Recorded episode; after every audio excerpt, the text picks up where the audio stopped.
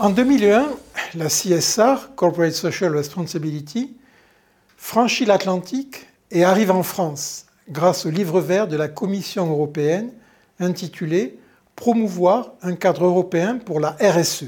Un grand débat est organisé sous le nom de Multi-Stakeholder Forum, mais des oppositions apparaissent, notamment sur le caractère volontaire de la RSE. Les syndicats ne veulent pas non plus être considérés comme simples parties prenantes. En dépit de ces splendeurs que nous avons exposées dans une capsule précédente, la RSE va aussi connaître des misères. Les objectifs du millénaire qui avaient été proposés par l'ONU en 2000 n'ont pas été atteints et ils ont été remplacés par les ODD, les objectifs du développement durable, pour la période 2015-2030 qui ne seront pas atteints non plus.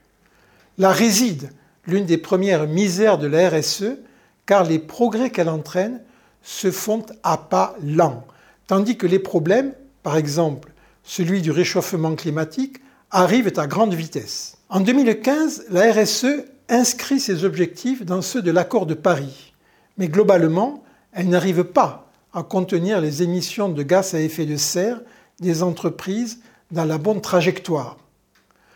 Une autre misère, c'est le greenwashing, sous toutes ses formes, et elles sont nombreuses, le green crowding, le green labelling, etc. La réglementation de la publicité n'est pas assez sévère, et dans de nombreux cas, la seule mesure qui serait efficace serait d'interdire sur tous les supports publicitaires les produits ayant un fort impact sur l'environnement. C'était d'ailleurs une proposition de la Convention citoyenne qui n'a pas été retenue. La notion d'impact devient centrale dans la définition contemporaine de la RSE. Pour l'Europe, la RSE, c'est désormais la responsabilité de l'entreprise vis-à-vis des effets ou des impacts qu'elle exerce sur la société. Et cette définition est meilleure que la définition initiale de Bowen, car elle permet de comprendre qu'une entreprise peut être à la fois responsable et irresponsable, dans la mesure où elle exerce à la fois des effets positifs, en créant de l'emploi, par exemple, et des effets négatifs, en détruisant en même temps de la biodiversité. Pour quelles raisons les progrès de la RSE n'ont pas été suffisants pour venir à bout de problèmes tels que le dérèglement climatique ou l'accroissement des inégalités sociales? J'avance dans l'ouvrage Splendeur et misère de la RSE l'idée que les conceptions du temps, de l'espace et de l'homme sur lesquelles s'appuient les théories économiques d'usage ont failli. Concernant le temps, il est évident que les théories de gestion ou d'économie ont les plus grandes difficultés à prendre en compte le long terme. En gestion, le long terme, c'est 5 ans, 7 ans. C'est bien trop court pour prendre en compte les conséquences environnementales. La prospective n'est plus enseignée et le court-termisme, porté par les marchés financiers, est devenu la règle. Les techniques d'actualisation qui sont à la base des calculs de la valeur future minimisent les conséquences sociales ou environnementale des investissements.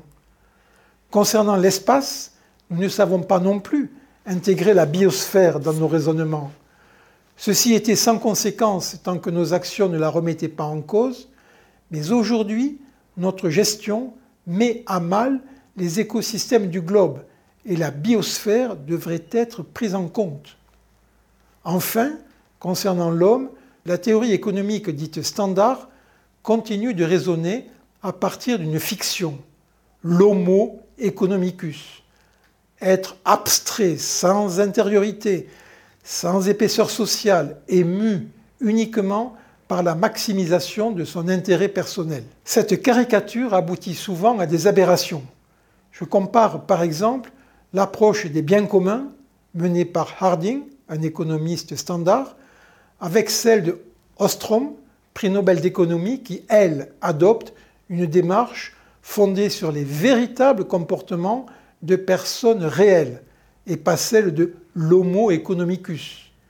Dans le cas du premier, la solution, c'est la privatisation ou la nationalisation des biens communs, tandis que la seconde montre que pour la gestion des biens communs, l'autogestion est possible et fonctionne déjà depuis des siècles. En conclusion, je plaide pour la nécessité de renforcer le droit pour rendre la RSE plus effective. Et je propose également de modifier la gouvernance des entreprises en donnant au comité des parties prenantes un statut légitime, comparable à celui du CSE, le comité social et économique, qui existe déjà pour les employés.